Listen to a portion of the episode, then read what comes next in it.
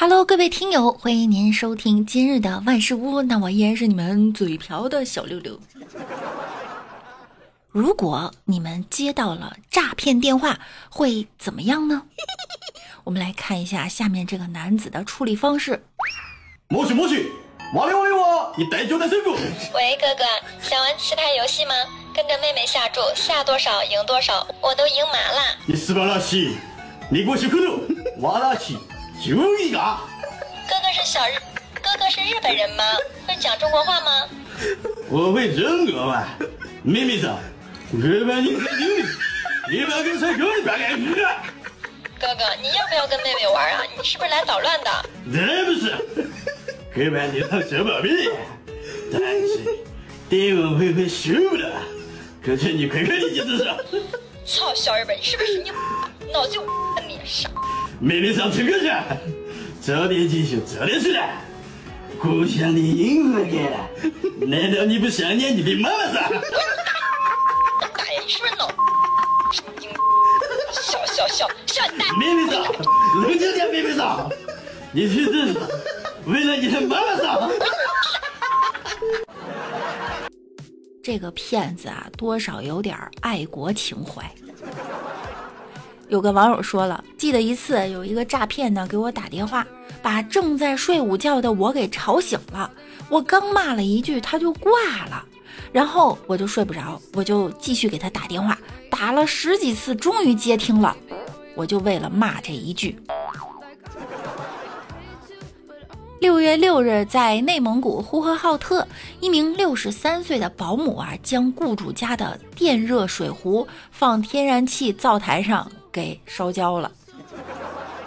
这雇主称啊，保姆刚上岗一个小时，就打电话说把电热水壶给烧焦了。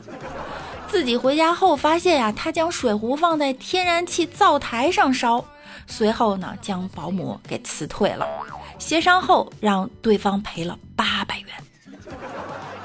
这电热水壶这么贵吗？这年头，保姆也不怎么好当了哈。以前的保姆只要会干活，手脚勤快一点就行了。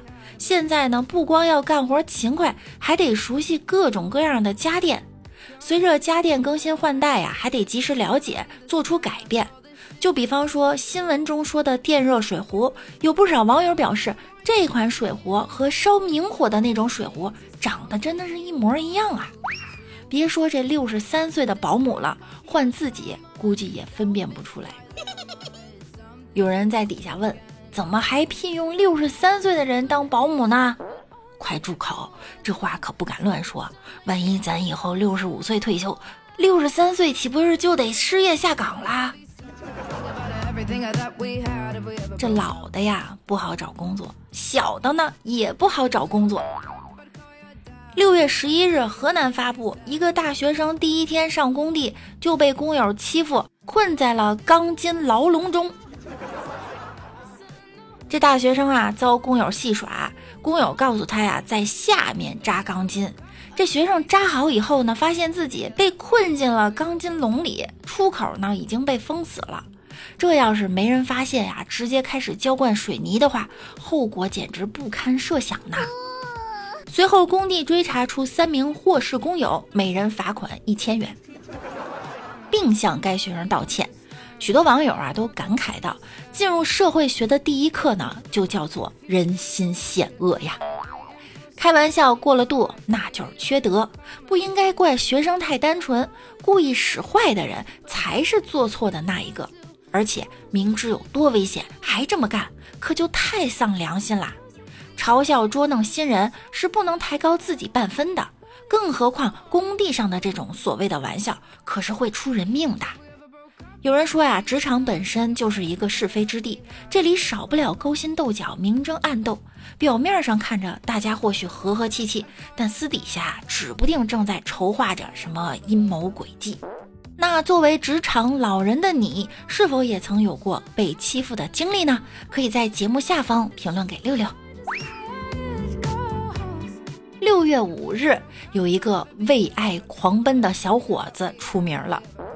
福建漳州一个十八岁小伙儿，得知在网上热聊的海南女网友感冒生病了，他于是啊就心急如焚，骑上了他心爱的小摩托，带上几包感冒药，跟着手机导航，他直奔海南，他就送药去了。不想啊，误打误撞，竟然上了高速公路，幸好被执法员及时发现并拦截。为所有爱执着的痛，您这也太执着了吧！从漳州市区到海南省骑行需要七十六个小时四十二分钟。这您学会了网恋，却没学会网购吗？他的病啊，比那女的病的更重啊！话说啥电驴他能骑七十七个小时？快点分享给我！青春没有售价，电驴直干三亚。海南楼下这药房还得想呢，我这药是不是不合您胃口啊？哎，新型骗局又来了，大家一定要小心啊！有个网友晒出一段家门口的监控视频，视频中呢显示有一个小孩子呀一直按他们家的门铃要进门，网友呢没同意，小朋友就找各种借口要进来，一会儿说你们家有钢琴吗？一会儿又说进来想喝口水，就是找各种借口。结果评论区说了，千万别让他进来。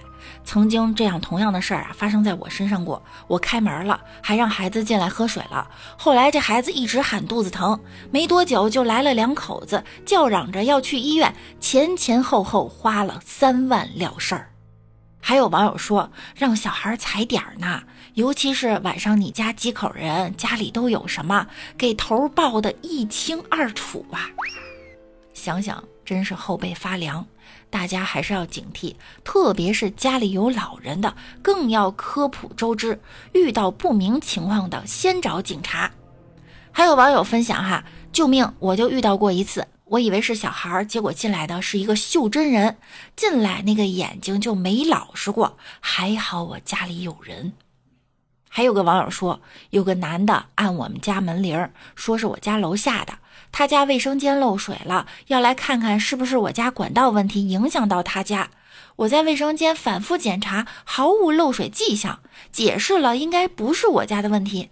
那男人一直说你让我进门，我自己检查一下。我家漏水真的太严重了，反复强调他要亲自检查，我就没敢给开门。